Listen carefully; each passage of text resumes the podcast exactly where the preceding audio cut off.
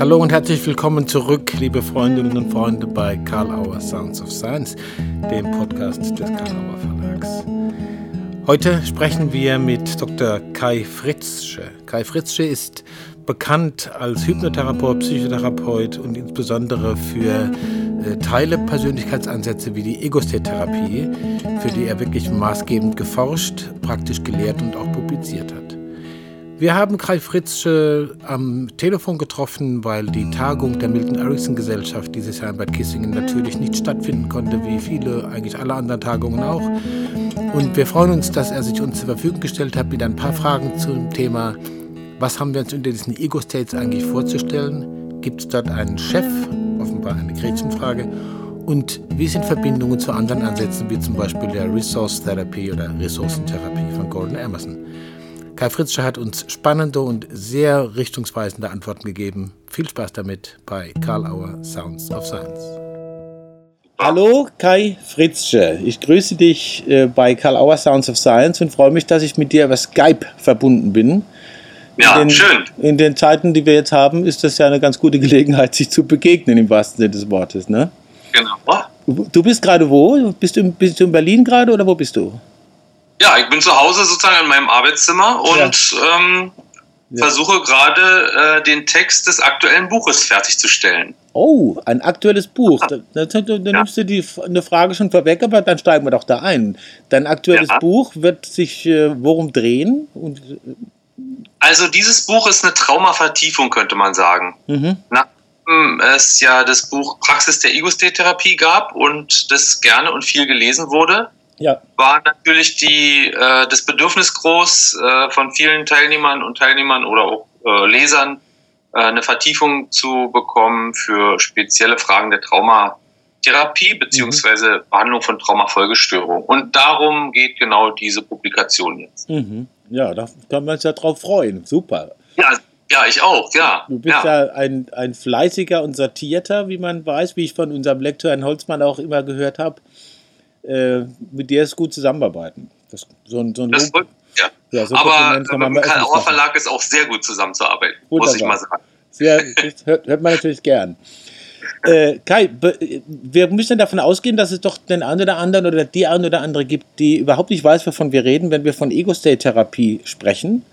Ja. Und vielleicht auch von Traumafolgestörungen. Das vielleicht eher, das ist ja in aller Munde, nur, mhm. nur den Berufenen oder weniger Berufenen, aber Ego-State-Therapie. Ich meine, das ist, man, man denkt an Ich-Zustand. Äh, ja. Was muss man sich unter Ego-States, fangen wir mal so an, unter Ego-States oder Ego-States überhaupt vorstellen? Worum handelt es sich da?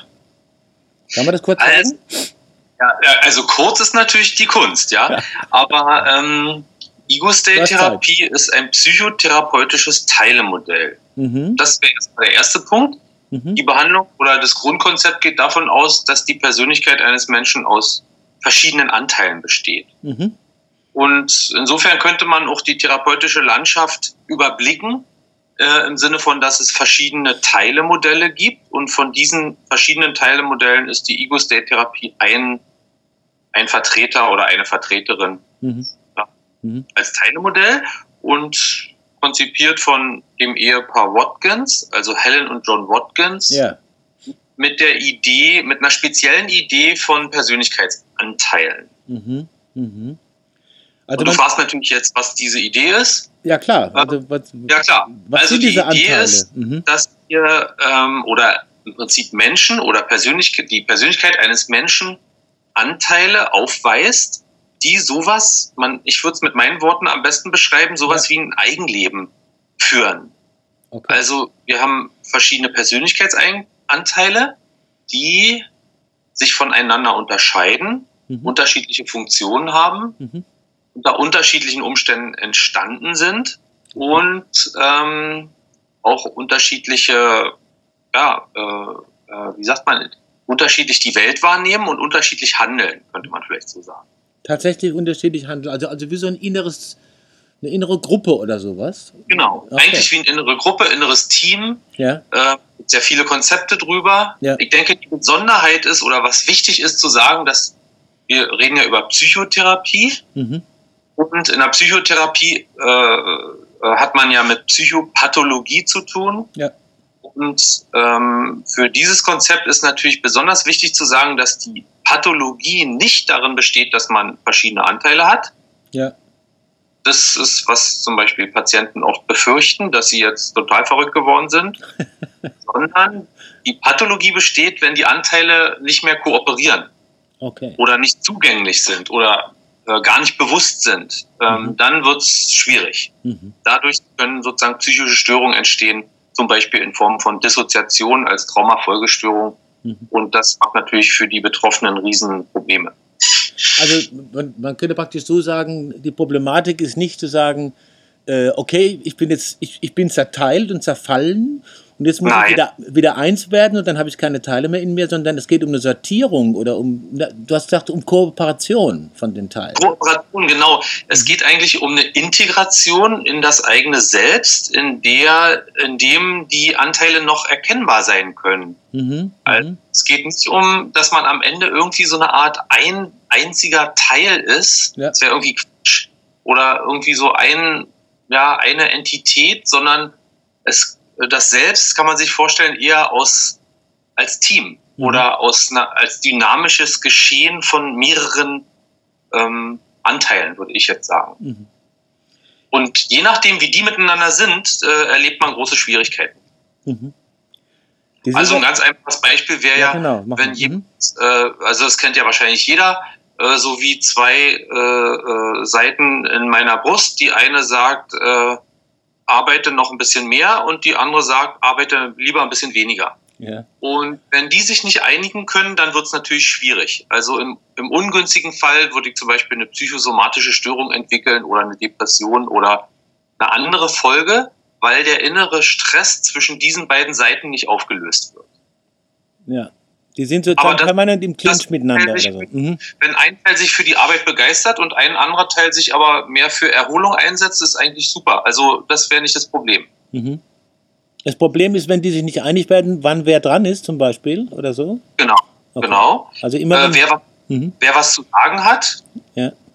Eigentlich vergleichbar wirklich mit Teams oder Gruppen, ja. Ähm, wenn einer die Chefrolle übernimmt und der andere niemals dran käme, ja. dann wird es eng. Ja. Mhm. Mhm. Oder einer sogar richtig isoliert wäre und gar nicht vorhanden zu sein scheint, wird es auch schwierig. Mhm.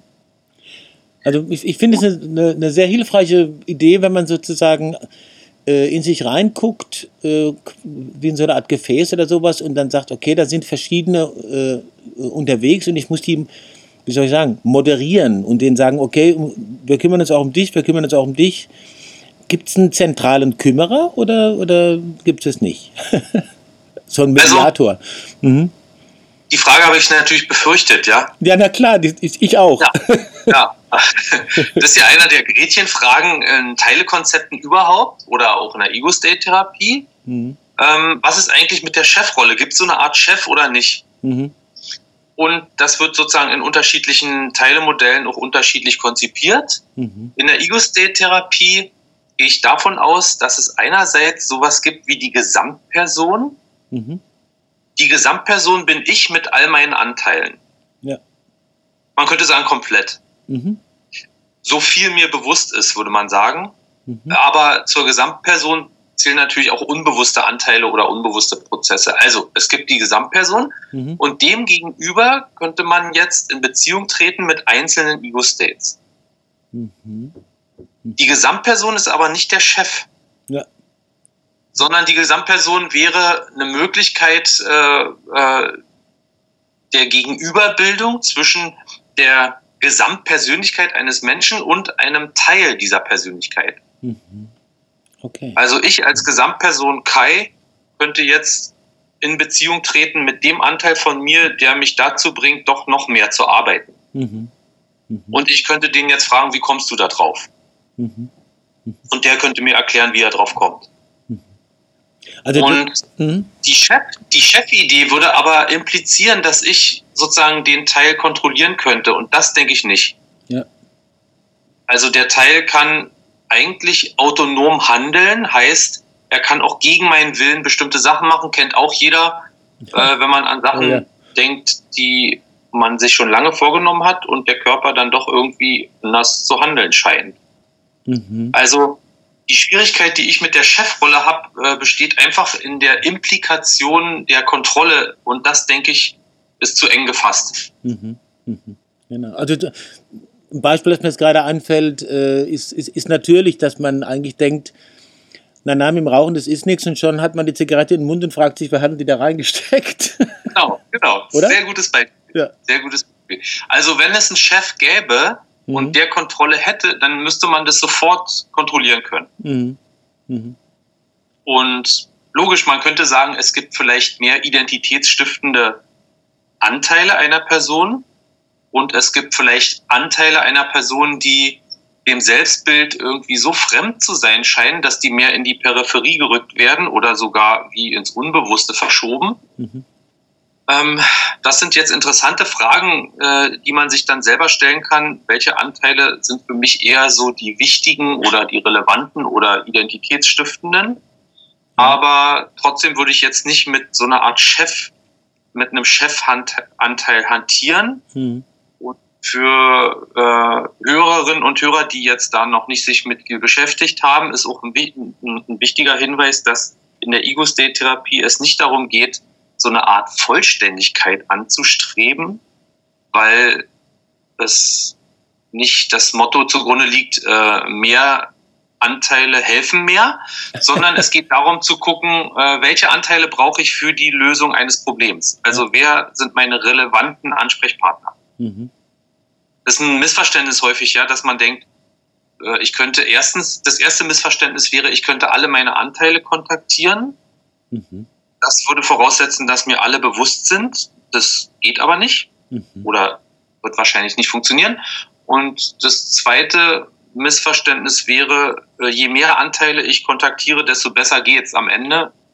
Ähm, da, das wäre auch ein Missverständnis, weil es geht eher darum zu gucken, welcher Anteil hat mit welcher Problematik jetzt am meisten zu tun. Ich suche sozusagen die relevanten Anteile für zum Beispiel die Überwindung einer Störung oder die Lösung eines Problems. Mhm.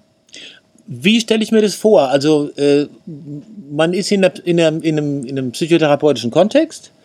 Ja. Meistens würde ich mal denken, ist das ein Einzelsetting, wie man so sagt. Also es ist eine Klientin oder ein Klient da und der Therapeut, äh, Kai Fritze ja. zum Beispiel. Und jetzt sagst du, du nimmst Kontakt auf mit den Teilen. Genau. Äh, woran merkt man, dass man mit einem Teil Kontakt hat? Wie, wie, wie kann man sich das ungefähr vorstellen? Also die Behandlung verläuft auf verschiedenen Beziehungsebenen. Mhm. Natürlich muss man erstmal sagen, das ist jetzt so wie eine, vielleicht sogar ein bisschen wie eine Vorarbeit. Äh, fängt natürlich die Behandlung an mit der Gesamtperson der Patientin. Ja. Und mit dieser Patientin würde ich sowas wie ein Behandlungsmodell entwickeln. Ja. Und das Behandlungsmodell wäre dass sie, nehmen wir mal an, die Patientin sagt, äh, ja, wissen Sie, Herr Dr. Fritsche, ein Teil von mir will gar nicht, dass ich die Therapie hier mache. mhm. Und dann, was ja häufig ist in der Psychotherapie, mhm. ein Teil möchte, ein Teil möchte nicht. Und jetzt könnte ich der Patientin vorschlagen, dass wir uns genau mit diesem Anteil mal treffen. Treffen. Also, mhm. ja. treffen wäre erstmal eine metaphorische Idee, ja. Also ein metaphorischer Vorschlag im Sinne von, ja, was wäre, wenn wir uns dem Anteil als erstes mal zuwenden, der die Psychotherapie am liebsten gleich mal verhindern möchte. Mhm. Und das wäre sozusagen jetzt wie ein ganz kleines Behandlungsmodell. Die Patientin hat eine Idee von dem, was ich im Hinterkopf habe oder was ich vorhabe. Und was jetzt folgen würde, würde wäre jetzt ja eine technische äh, Realisierung. Also wie kann man das jetzt machen? Mhm.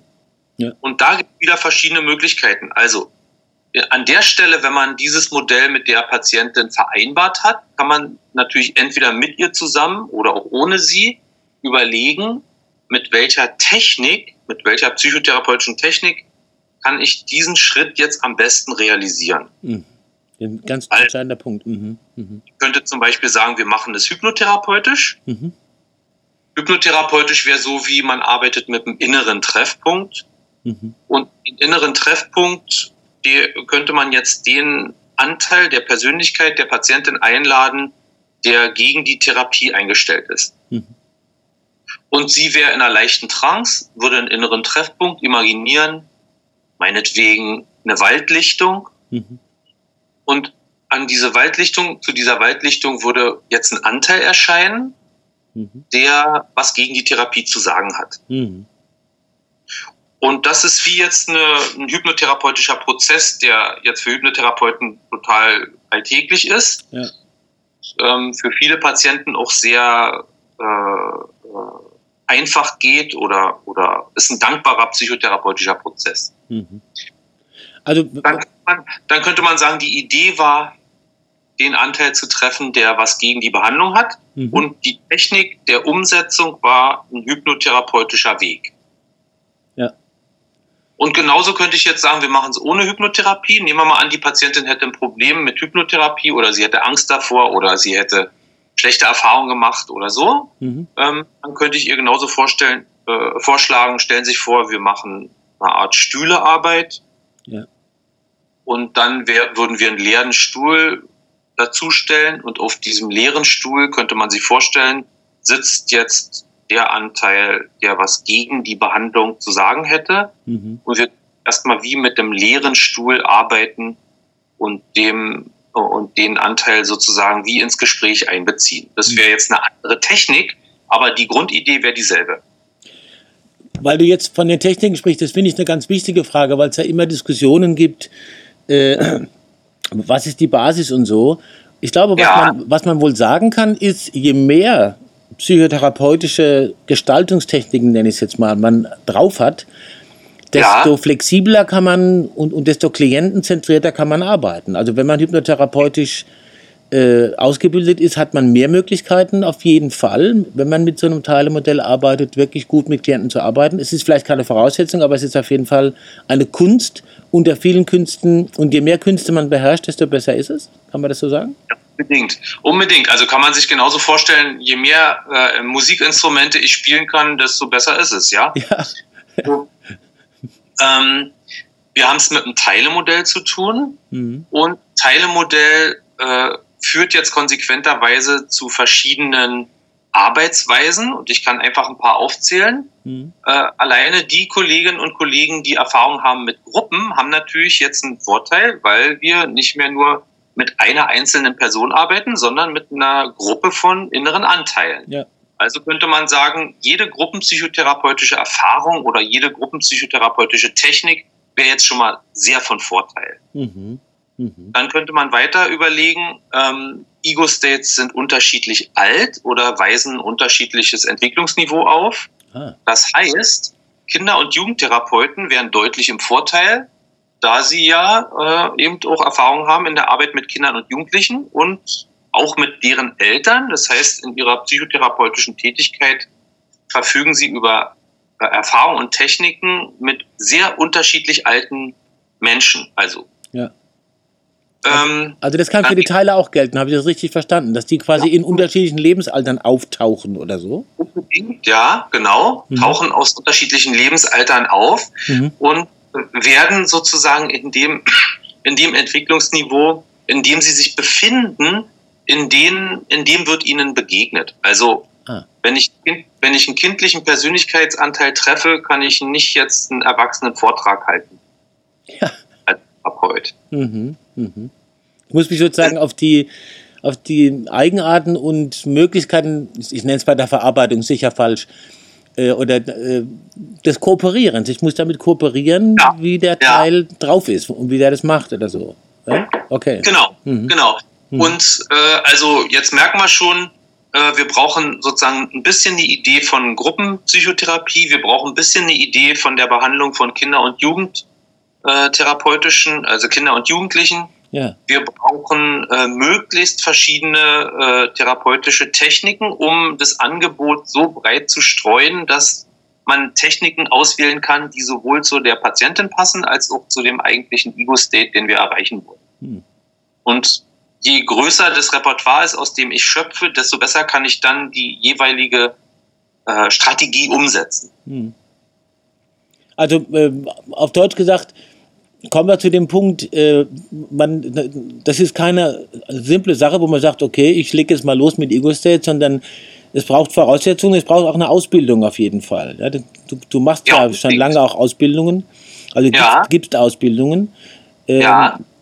was, was wäre so eine Voraussetzung, wenn jemand jetzt das hört und sagt, Mensch, ich glaube, jetzt, jetzt habe ich das so ein bisschen kapiert, ich lese jetzt mal was und dann mache ich eine Ausbildung. Ja. Was sind so also, die Voraussetzungen und was sind so der Zeitraum, mit dem man da investieren muss? Ja, also die Voraussetzungen sind relativ klar, weil äh, die sind die gleichen Voraussetzungen für alle anderen psychotherapeutischen Methoden, äh, mhm. die in Deutschland oder im deutschsprachigen Raum angeboten werden. Also man muss sozusagen ähm, äh, die, die Zulassung für Psychotherapie in Deutschland erfüllen, mhm. weil es um eine Psychotherapiemethode geht, die, die, eben die Ego-State-Therapie darstellt. Ja. Grundsätzlich ist ja Ego-State-Therapie eine Fortbildung, also keine Ausbildung. Ah, mhm.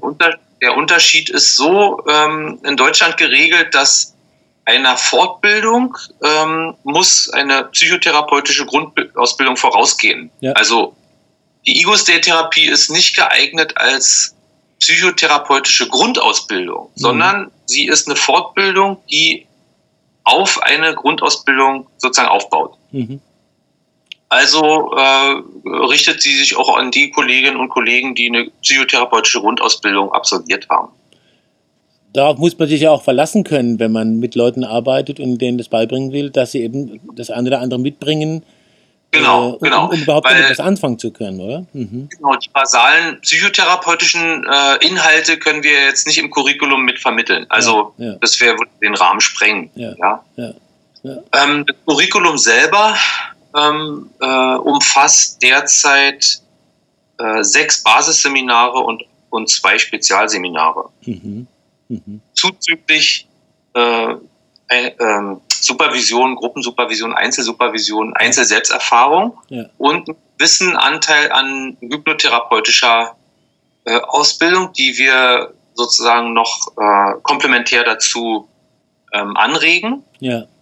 Ähm, weil die Hypnotherapie doch eine besondere Rolle spielt in dem Verfahren. Ja, ist auf jeden Und Fall äh, okay. Mhm. Die Teilnehmer entscheiden selber, über welchen Zeitraum sie das Curriculum erstrecken. Mhm. Äh, also man kann es versuchen, relativ zügig zu machen. In Berlin wird jedes Seminar einmal pro Jahr angeboten, mhm. wobei es fast ein bisschen schnell ist, wenn man das alles in einem Jahr versucht. Ja.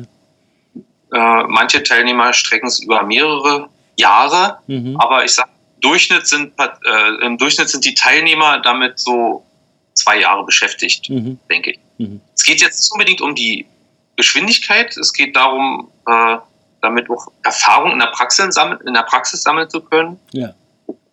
Äh, die Seminare sind so aufgebaut, dass man immer wieder was Neues lernt, was man dann natürlich in der Praxis ausprobieren soll. Hm. Hm. Genau. Also ähm, wahrscheinlich kann man das über deine Homepage ganz gut finden. Also wenn man deinen Namen äh, sucht, dann ja. ist man in der Welt drin, findet deine Angebote und findet eventuell hier oder dort äh, es ist aber sinnvoll, sich da wirklich an, an äh, zugelassene und wirklich solide Leute zu wenden, wie in allem wahrscheinlich, was man im Leben so macht. Bedingt, ja. Also mhm. das Curriculum ist ja jetzt wirklich ein fundierte, eine fundierte Ausbildung, die auch von den Ärztekammern und Psychotherapeutenkammern zertifiziert wurde. Mhm.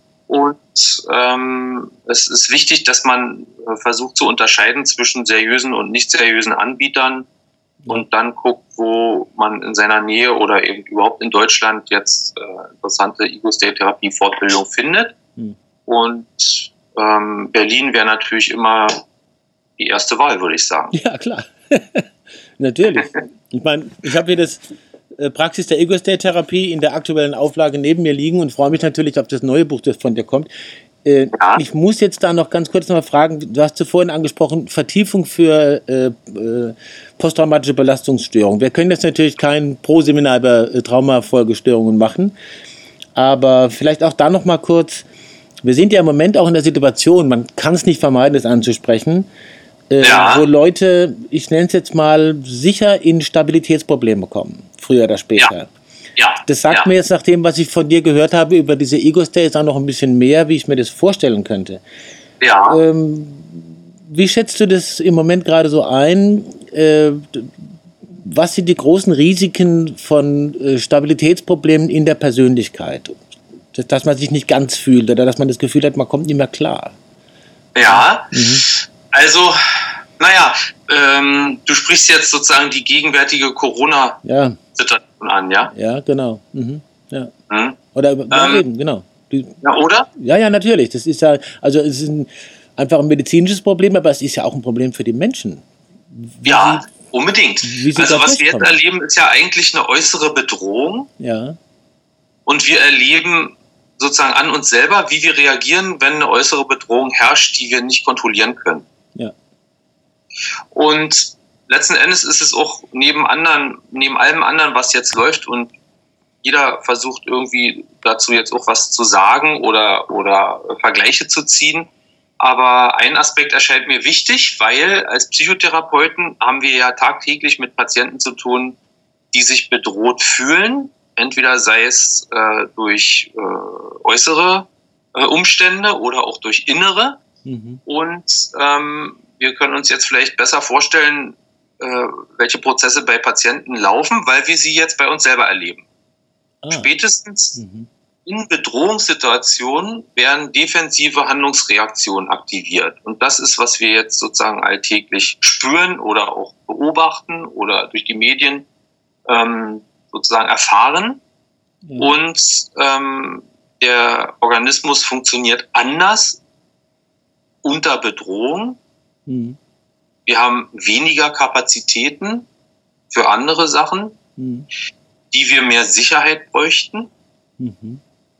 Und äh, es könnte sein, dass bestimmte Anteile von uns, da wären wir wieder bei den Ego-States, äh, jetzt reagieren äh, im Sinne von große Angst zu bekommen oder äh, massive Sicherheitsmaßnahmen zu ergreifen, mhm. äh, die für vielleicht sogar andere Mitmenschen dann schwer nachvollziehbar sind, aber mhm. ähm, äh, aufgrund von, einem, von einer äußeren Bedrohung jetzt wie autonom reagieren. Mhm. Das ist eigentlich genau das, worum wir uns bei der Ego-State-Therapie kümmern. Mhm. Nur, dass wir es jetzt für die ganze Gesellschaft gerade erleben. Ja. Und die Frage wäre ja, wie kann man angesichts einer nicht zu kontrollierenden oder nicht hundertprozentig zu kontrollierenden äußeren Bedrohung nicht nur ähm, so defensiv reagieren oder handeln, dass sowas wie soziales Verhalten dann gar nicht mehr vorkäme. Ja, okay. Das ist die große Herausforderung. Also wie kann man jetzt noch sozial engagiert handeln, äh, obwohl man selbst auch Bedrohung erlebt? Ja. Ja. Also der ganz einfache Vergleich ist ja, dass normalerweise der Arzt hilft dem Patienten und äh, der Patient ist verletzt und der Arzt ist gesund. Hm. Und jetzt wäre die Situation aber so, dass der Arzt auch äh, verletzt ist und versucht trotzdem noch dem Patienten zu helfen. Ja. Und das finde ich spannend als Herausforderung. Ja. theoretisch, theoretisch müsste man sagen, erst muss der Arzt gesund werden, ehe er dann den Patienten behandeln kann. Mhm. Äh, jetzt wäre die Frage, wie können wir, obwohl die Bedrohung uns alle betrifft, äh, trotzdem sozial engagiert äh, uns verhalten. Wie geht das? Hm. Und wir können wir uns, also das ist jetzt, läuft gerade bei mir sozusagen, wenn ich solche Sachen höre, äh, und, man, und mir so ein Modell wie dieses Ego States äh, dieser Persönlichkeitsanteile versucht zu Hilfe zu nehmen, dass ich mir immer wieder vor Augen halte, ja, es ist bei mir so wie bei allen anderen, das sind verschiedene, die bestehen alle aus verschiedenen Anteilen und was ist da gerade los und ich muss jetzt nicht wissen, welche, aber ich, ich weiß, dass es so ist und, oder, ja. oder dass, es, dass es hilfreich ist, das so zu sehen und kann ja. jetzt was anderes machen und kann der anders auf die zugehen. Und, genau. Und, ja, genau. und, und, und kann auch irgendwie damit klarkommen, wenn irgendwas läuft, wo ich denke, hm, das finde ich jetzt nicht so toll. Okay, da denke ich, hm, wird wohl ein Anteil gewesen sein. Das klingt jetzt ein bisschen simpel, aber ja irgendwie ist es, scheint mir das hilfreich zu sein einfach. Ja? ja, unbedingt, unbedingt. Also in der Psychotherapie, denke ich, ist dieser Ansatz extrem hilfreich, äh, um unter anderem deshalb, um mit schwierigen Verhaltensweisen von Patienten besser klarzukommen. Mhm. Mhm. Ein Beispiel wäre ja Aggression. Ein aggressiver Patient äh, ist ja für viele Therapeutinnen und Therapeuten eine große Belastung. Mhm. Aber im Ego-State-Modell würden wir jetzt nicht sagen, es ist ein aggressiver Patient, sondern wir würden sagen, es ist ein Mensch, der einen aggressiven Anteil seiner Persönlichkeit hat. Mhm.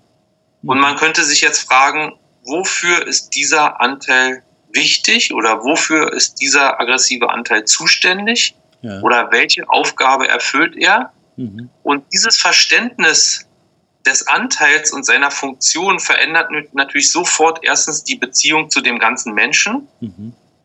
weil ich dann die Aggression besser einordnen kann mhm. und verändert auch die Beziehung, die die Person zu ihrer eigenen Aggressivität hat. Okay. Weil sie sich selbst besser versteht in dem, warum sie vielleicht immer äh, unkontrolliert aggressiv reagiert. Mhm. Deshalb ist das Modell sehr, sehr, äh, wie sagt man, äh, ist ein gutes Modell, um eben diese schwierigen oder von Therapeuten auch gefürchteten Verhaltensweisen von Patienten, ähm, ja, wie jetzt damit umgehen zu können oder ein mhm. Konzept zu haben, das zu behandeln oder mhm. äh, dass man es wie unter einer anderen, unter einem anderen Blickwinkel betrachtet. Zutiefst human irgendwie, ne? Kommt mir das vor. Ja. Einfach. In, in, ja. einem, in einem wertenden Sinn sogar, ja. Mhm. Ja. ja. Also ich äh, man ist definitiv weniger verärgert, finde ich, über Patienten oder hat einen anderen Zugang. Heißt ja auch nicht, dass man alles jetzt gut heißt. Ja. Heißt aber, dass man anderen Zugang hat zu der Person und das wäre für mich so oder so die Voraussetzung für jedwede äh, Änderungsversuche. Mhm. Erstmal annehmen, was ist, sozusagen. Oder überhaupt herausfinden, was ist alles beteiligt oder so. Ne? Verstehen, ja, verstehen, würde mhm. ich sagen. Oder spürbar machen, was okay. läuft mhm. um dann äh, im zweiten Schritt es verändern zu können. Mhm. Mhm. Wenn ich was nicht verstanden habe oder gar nicht selber spüre, dann ist es, glaube ich, unmöglich, es zu verändern, beziehungsweise die Veränderung wäre dann rein künstlicher Natur. Mhm. Es ist dann wie aufgesetzt. Mhm. Wenn ich es aber erstens verstanden habe, zweitens einen Zugang dazu habe, drittens eine emotionale Beziehung dafür auf, dazu aufbauen kann, dann besteht eine Möglichkeit, äh, es zu beeinflussen und mhm. zu verändern. Mhm. Das wäre auch eine Grundvoraussetzung für Integration. Ja. ja. Ich habe noch zwei Sachen. Ich, ich gucke ein bisschen auf die Uhr, aber es ist gerade so spannend. Ich fordere dir jetzt noch mehr ab und fordere den Hörern noch ein paar, paar Minütchen ab. Das ist so spannend. Äh, das eine, was, was mir noch auf den Lippen liegt, war, ich, ich habe in deinem Buch und auch bei den Watkins natürlich auch viel so analytische Hintergründe gesehen, hier Federn und solche Leute. Das ja. ist ja, ist, ist ja sehr spannend, so auch von der Tradition her, aus dem äh, diese Teilemodelle sich offensichtlich auch speisen. Und es gibt ja den Gordon Emerson, der jetzt diese, in Deutschland nennt sich das jetzt Ressourcentherapie, nein, das ist Resource Therapy, nicht zu verwechseln mit ressourcenorientierter Psychotherapie. Ja. Der Chaser und so. Und äh, der kam ja aber aus der Ego-State-Therapie und beruft sich auf oder, oder nimmt eine gleiche Tradition in Anspruch. Irgendwas ist da ja. ein bisschen anders. Ich habe damit meine Erfahrung gemacht, aber natürlich nicht so tief. Ja. Kennst du das und was hältst du davon? Von der Ressourcentherapie oder Resource Therapy? Hast du da also schon Kontakt kenn, gehabt? Mhm. Ich kenne sie und ich halte davon viel. Mhm. Ähm, und äh, ja, freue mich äh, darüber, welche Konzepte Gordon Emerson entwickelt und wie er die umsetzt. Mhm natürlich auch bestimmte Unterschiede, ja. die man vielleicht so vorstellen kann, dass wir äh, ähnliche Wurzeln haben mhm. und diesen Wurzeln sich unterschiedliche Modelle wie äh, langfristig entwickeln. Ja. So wie vielleicht Geschwister, die dieselben Eltern haben, aber auch sehr unterschiedlich sein können. Schönes Bild, ja, genau. Ja. ja. Und Gordon Emerson äh, hat eigentlich ähm, äh, als erster äh, behaviorale Konzepte in das analytisch geprägte Modell der Ego-State-Therapie reingebracht. Ah, okay. Das ist ein interessanter Punkt. Mhm. Der zweite interessante Punkt ist, dass er aufgrund der kulturellen Besonderheiten äh, seiner Patientinnen und Patienten, äh, die zum Beispiel mit dem Krankenkassensystem zu tun haben, viel kürzere Therapien ähm, anpeilt, als wir in Deutschland mit unserem Kassensystem machen können. Mhm. So, mhm.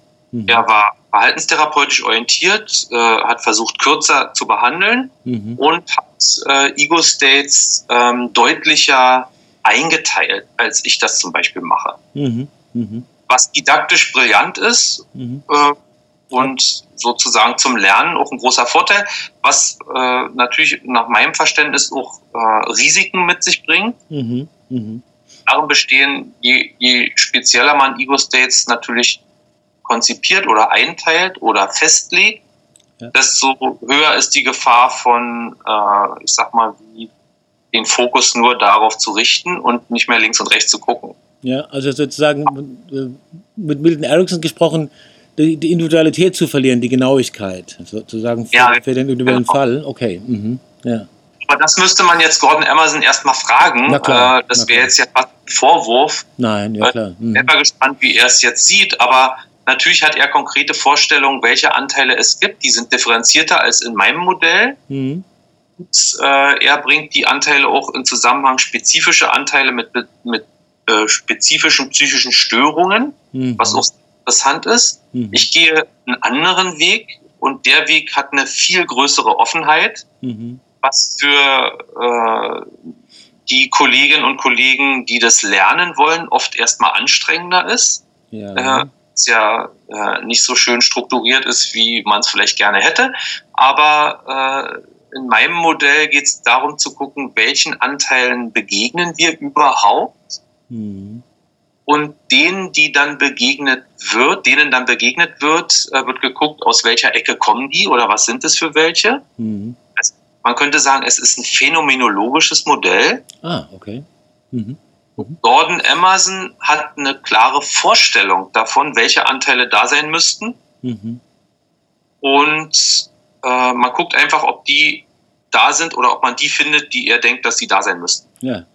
Also, Und macht natürlich einen Unterschied in der Therapiepraxis. Das ist natürlich ein, wäre ein unheimlich spannendes Thema für ein Symposium. Äh, ja, äh, ja. Das habe ich schon lange im Kopf. Wir müssen jetzt erstmal gucken, wie es mit Veranstaltungen überhaupt weitergeht. Ja, genau. Aber das äh, fände ich unheimlich spannend für, für mich selber und ich denke auch für sehr viele äh, Profis, äh, da diese Unterschiede zu sehen und auch wirklich daraus zu lernen, wenn man sie sieht.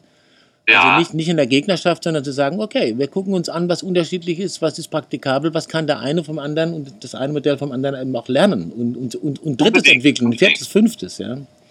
Ja. Jetzt ist ja nun diese Woche, das muss ich jetzt auch noch thematisieren, die Tagung der Milton Erickson Gesellschaft, wie viele andere Tagungen auch, der äh, Milton H. Erickson Gesellschaft für klinische Hypnose in Bad Kissingen äh, ausgefallen, sprich, der hat nicht stattgefunden. Äh, ja. Wir denken ja immer, in dem Moment, wo die Leute sich nicht zusammenfinden, sind sie eben woanders. Und äh, sie sind ja. nicht gestorben, noch nicht, sondern sie sind ja da. Ja. Ähm, wir hoffen natürlich sehr, dass das ähm, sich äh, so entwickelt, dass die nächste Tagung wieder stattfinden kann und demnächst auch andere Tagungen. Ähm, ich wollte einfach äh, auch die Gelegenheit nutzen, du wärst ja auch da gewesen, ne? In Bad Kissingen, oder? Ja. Ja, ja, genau. ja. ja, ja. Äh, von dieser Seite, glaube ich, kann ich für uns beide sprechen. Äh, alles Gute für die Milton Erickson, für die Milton Erickson Gesellschaft und dann Aufruf zu Solidarität auch da wo immer ja. sie gefragt ist, diese Gesellschaft ist wie andere auch ein ganz, ganz wichtiger Träger von solchen Konzepten und davon, dass, dass Leute das entwickeln können, lernen können und dann auch umsetzen können. Ne? Genau, ja. ja. ja. Okay. Lieber Kai, ich danke dir sehr herzlich für deine Zeit. Äh, ja. Jetzt muss ich doch auf die Uhr gucken, nicht auf meine, aber vielleicht auf die der Zuhörenden. Ähm, ich hoffe, dass wir uns wieder begegnen mir sind noch zehn Fragen eingefallen, die ich jetzt dir das nächste Mal stelle. Ist das okay? Ja, also schreib einfach auf den Zettel und ja, dann. Genau. Ich renne nicht weg. Die Frageanteile. Gibt es irgendeine Frage, ja. die du gerne gehört hättest und sie kam heute nicht vor? Nee, eigentlich. Also, das würde dann alles ausufern, fürchte ja, ich, ja. Okay. Also klar okay. gibt es noch total viele Fragen, aber ähm, es geht ja erstmal darum, überhaupt ein bisschen sich damit so reinzufinden und äh, zu spüren, wie man sich fühlt mit dem, mit diesem Modell oder ja, Konzept. Genau, genau. Wir sind dann ja, an der französischen Grenze hier in Heidelberg und deswegen sage ich à bientôt, bis bald. Ja, danke. Mich, wenn wir uns wiedersehen, bleibt gesund. Ja. Und ja, euch als Verlag natürlich alles Gute. Dankeschön. Und dir und äh, allen, mit denen du zu tun hast, ebenso. Danke, Kai, fürs ja. Gespräch. Ja, okay. ciao. Ja, eine Lehrstunde auf jeden Fall für mich, vielleicht auch für den einen oder anderen oder die eine oder andere von euch. Wir hoffen, es war Neues und Spannendes dabei, wie immer bei uns. Und wenn es euch gefallen hat, wovon wir mal ausgehen wollen, dann wären wir natürlich froh, wenn ihr uns gute Bewertungen gebt, wo immer ihr Sounds of Science hört, auf welchen Kanälen auch immer.